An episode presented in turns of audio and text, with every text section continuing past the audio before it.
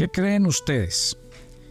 ¿Es fácil terminar orando con envidia y mirando a los demás? En la serie que estamos desarrollando durante esta semana estamos hablando de lo que no es la oración. Y miren cómo hay muchas cosas que se filtran dentro de las oraciones que hacemos en el día a día y que es bueno que nos examinemos a nosotros mismos y a la clase de oración que estamos haciendo. Buenos días, soy el pastor Carlos Ríos y este es nuestro devocional maná, una aventura diaria con Dios. Estamos hablando de lo que no es la oración. Recuerden que usted cada día que escuche el devocional puede hundir el botón gracias. Ahí abajo dice gracias.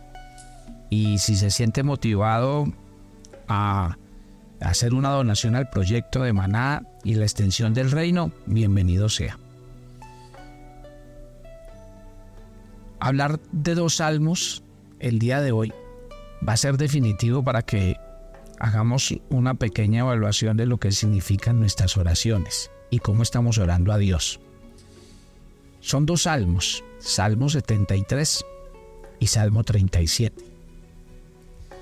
Miren y, cómo la vida cristiana se puede volver un monólogo de comparaciones, como de mirar a los demás, de compararnos, de albergar cierta envidia, rabia en el corazón y sobre todo cuando uno es creyente y cuando es hijo de Dios. Me llama mucho la atención cómo el salmista empieza la premisa del Salmo 73. Ciertamente es bueno Dios para con Israel, para con los limpios de corazón. Yo creo que de alguna u otra manera él quiere hacer un ejercicio. Dios es bueno. Pero a pesar de que Dios es bueno, él va a empezar a hacer un ejercicio que vale la pena que nosotros lo revisemos muchas veces cuando oramos. Porque seguimos leyendo, en cuanto a mí, casi se deslizaron mis pies, por poco resbalaron mis pasos porque tuve envidia de los arrogantes, viendo la prosperidad de los malvados. Es muy fácil que los cristianos estemos mirando y comparándonos sobre todo con los que no lo son y conociendo los principios bíblicos. Y entramos como en esa en, ese mismo sentido decirle y hacerle reclamos a Dios. Todo lo que los reclamos usted se los va a imaginar aquí. Por ejemplo, mire, voy a leer, voy a hacer la lista, estoy en el Salmo 73. Del 4 al 6, él dice, no se atribulan por su muerte, su vigor está siempre entero, no pasan trabajos como los otros mortales, ni son azotados como los demás hombres. La soberbia los corona y se cubren con vestido de violencia. Luego el versículo 7 dice que los ojos se les saltan de gordura y logran con creces los antojos de su corazón. El 8 dice que se burlan y hablan con maldad de hacer violencia y hablan con altanería. El versículo 9 dice que ponen su boca contra el cielo y su lengua pasea la tierra. El versículo 10 dice por eso Dios hará volver a su pueblo aquí y aguas en abundancia son extraídas para ellos. Versículo 11. Y dicen, ¿cómo sabe Dios? ¿Acaso hay conocimiento en el Altísimo? Y el 13 dice, estos impíos, sin ser turbados del mundo, aumentaron sus riquezas. Y desde el versículo 14 al 16 dice, he sido azotado todo el día y castigado todas las mañanas. Si dijere yo, hablaré como ellos, engañaría a la generación de tus hijos. Cuando pensé para saber esto, fue duro trabajo para mí. Toda esta gran lista también nos lleva a lo que significa el Salmo 37, porque cuando uno lee en el Salmo 37, el salmista también empieza de la misma manera. Él dice en los versículos 1 y 2, no te impacientes a causa de los malignos, ni tengas envidia de los malhechores, porque como la hierba serán pronto cortados y como la hierba verde se secarán. A veces los monólogos de nuestra oración tienen que ver con eso. Con que oramos, pero a todas nos estamos comparando. Y le estamos diciendo, Señor, porque mire, la gente allá afuera no te conocen, no tienen principios. Y mire que ellos viven bien. Y, y esa larga lista, me impacta mucho esa larga lista del Salmo 73.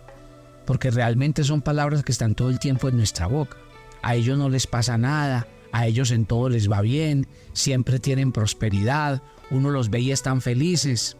Me acuerda mucho el primer libro de Samuel en el capítulo 1, cuando la Biblia dice que eh, empieza a contar la historia de un hombre llamado Elcana que tenía dos mujeres. Y dice que una de ellas no podía tener hijos, se llamaba Ana, y la otra sí, se llamaba Penina. ¿Y qué había? Pues una rivalidad todo el tiempo. No tener hijos era un motivo de afrenta, de dolor, de angustia. Y la Biblia dice que Ana entró en amargura de alma. Su corazón se agobió porque dice que su, su, rival la irritaba. Entonces es muy parecido. Yo sé que a veces la vida nos golpea y a veces vemos como que si no valiera la pena ser un hijo de Dios, no valiera la pena vivir una vida limpia, vivir por principios. Hay gente que a veces le dice a uno, pastor, pero uno hace lo bueno y lo bueno y a veces no se nos ve el resultado. En cambio, la gente que hace lo malo parece que todo se les da. Y resulta que estos dos mismos pasajes de los que estamos hablando esta mañana, el Salmo 37 y 73, a mí me gustaría que usted hiciera el ejercicio de, leerlos me gustaría que meditara en ellos, porque realmente en ellos mismos vamos a encontrar la respuesta. En ellos mismos vamos a encontrar qué es lo que Dios responde y qué es lo que Dios quiere que saquemos de lo más profundo de nuestro corazón para que nuestras oraciones no tengan estorbo. Yo lo que quisiera que entendiéramos leyendo estos dos salmos es que lo que no podemos es pasarnos tiempos de oración haciendo un ejercicio que realmente no va a traer respuesta a nuestras vidas. Meternos en el terreno de lo que hace la gente, lo que piensa la gente, la gente sin Dios, es meternos en un camino en el que nosotros no tenemos nada que ver. Sus oraciones tienen que enfocarse en lo que dice la palabra del Señor. Y mire que Dios responde. En el Salmo 73, vamos al versículo 17 hasta que entrando en el santuario de Dios, comprendí el fin de ellos. Mire lo que hace una verdadera oración. Una verdadera oración no se enfoca en los demás, lo que ellos hagan, lo que ellos piensen, cómo ellos actúen, la manera en cómo viven. Ese no puede ser el motivo de nuestra oración. El motivo de nuestra oración tiene que ser entrar en el santuario de Dios, porque cuando uno entra en el santuario de Dios, empieza a ver la vida en perspectiva. Empieza a ver las cosas como realmente son. El diablo quiere traer a nuestro corazón desánimo y derrota. Y por eso a veces nos pone a ver eso. Y nos pone a compararnos con la gente. Pero como les acabo de decir, no se trata de compararnos. Porque cuando el salmista expresa, en este caso Asaf, dice que Asaf entró en el templo de Dios y comprendió cuál sería el destino de los malvados. Entonces allí adquirió una nueva percepción de cómo sería su fin. Por tal motivo, es lo que nosotros tenemos que pensar esta mañana. ¿Cuál es el fin de los malos? No como están viviendo hoy, no de lo que se jactan. Y nuestras oraciones tienen que estar enfocadas a que nosotros vivamos de acuerdo a la voluntad de Dios y no conforme a el afán de este mundo. Y por eso es que una verdadera oración lleva a un cristiano a vivir una vida que realmente agrada a Dios. Los cristianos que oran entienden perfectamente los tiempos de Dios. Porque cuando uno ora, Dios lo lleva a uno a su santuario y en su santuario Dios le dice a uno, vale la pena esperar. Miren, ¿Por qué quiero ir al Salmo? Yo creo que en este caso el Salmo 37 es más específico en lo que será el fin de los malos. Mire, cuando uno va a esto, dice el Salmo 37, en vez de usted ponerse a mirar y a compararse con los demás y a mirar lo que están haciendo y si son buenos y si son malos, más bien haga este ejercicio. Salmo 37, versículo 3. Confíe en el Señor y haga el bien porque usted habitará en la tierra y se apacentará de la verdad.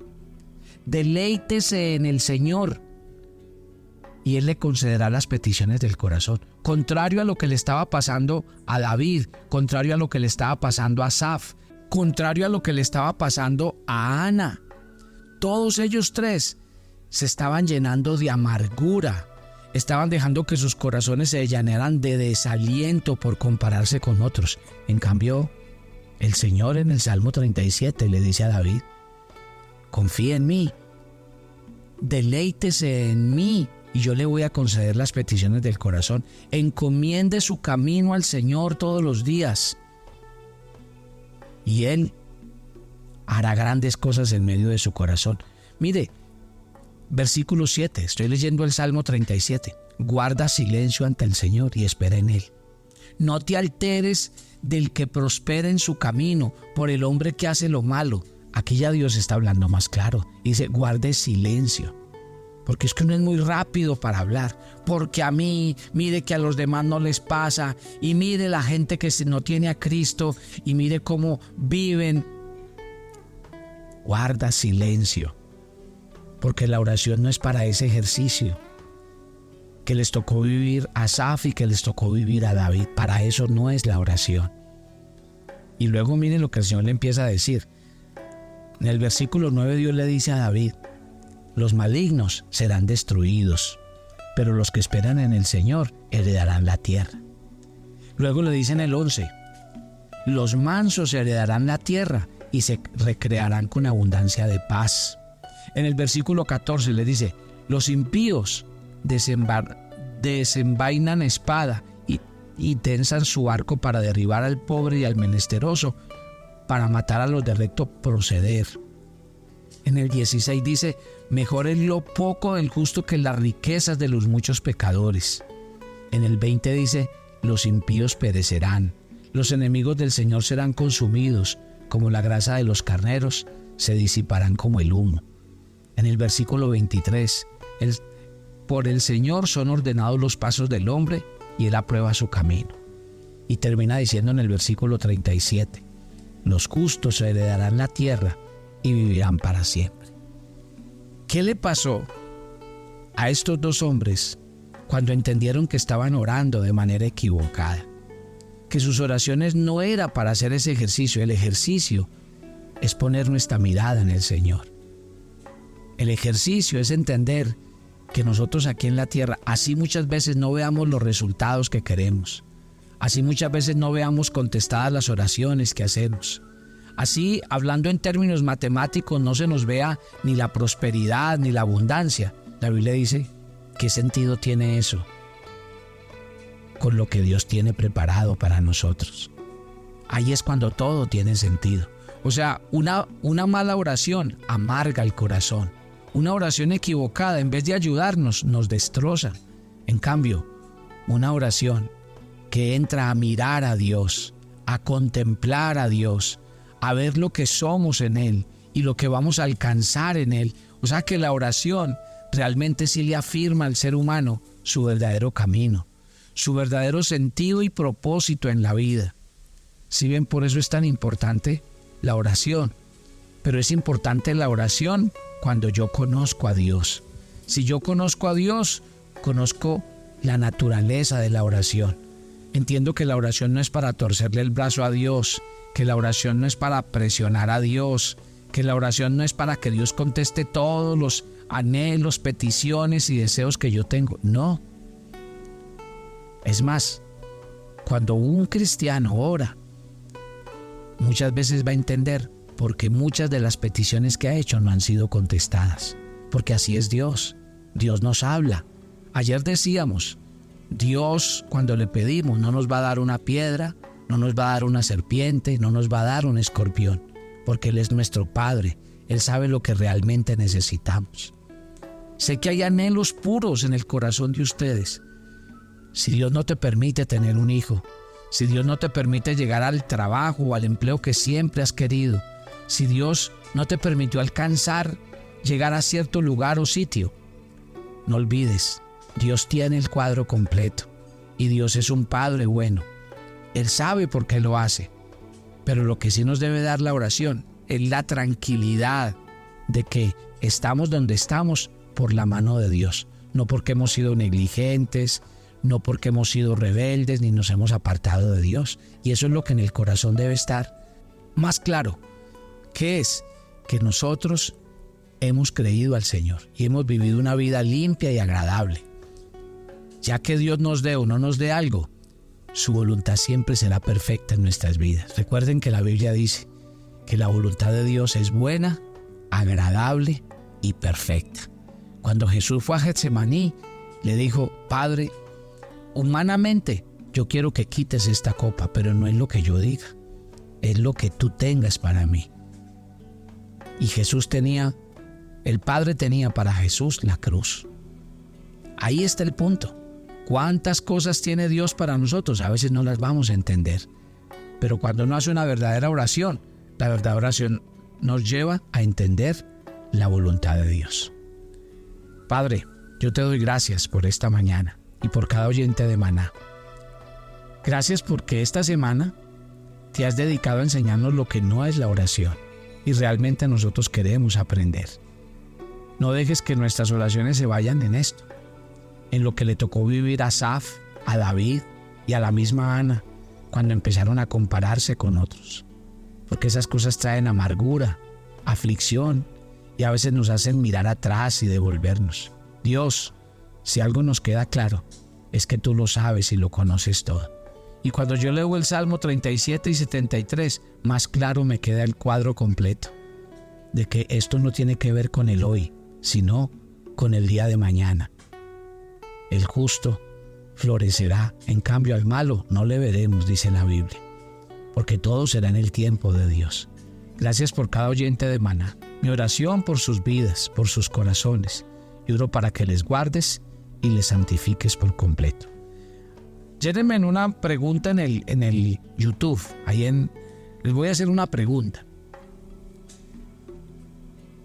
¿Qué tan fácil es terminar orando como Asaf y David? Con envidia, con odio. ¿Qué tan fácil es?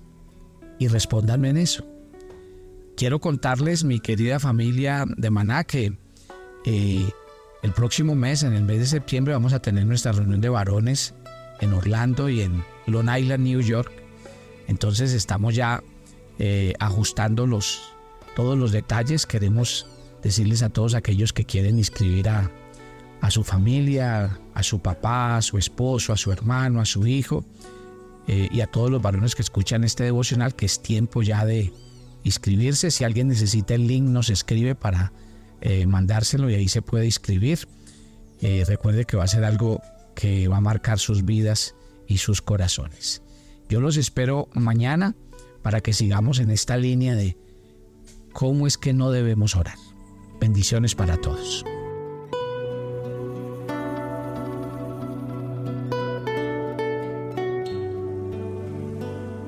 Toma tu agenda devocional, Mana Hoy es el día 220. En nuestra agenda, el pasaje sugerido para la lectura en tu devocional personal el día de hoy es Hebreos 9, del 1 al 10. En el antiguo pacto, el sacrificio cubría la culpa pero no perdonaba el pecado, y solo los sacerdotes podían y debían ofrecer sacrificios por ellos y por el pueblo. Por tanto, agradece a Dios porque con el nuevo pacto tus pecados han sido perdonados y vive demostrando tu gratitud. Te invitamos ahora a que respondas las preguntas que encuentras en tu agenda que te llevarán a conocer cada vez más a Dios y crecer en tu vida espiritual. Y para confirmar tus respuestas, visita nuestra cuenta de Facebook Devocional o nuestra página web devocionalmaná.com.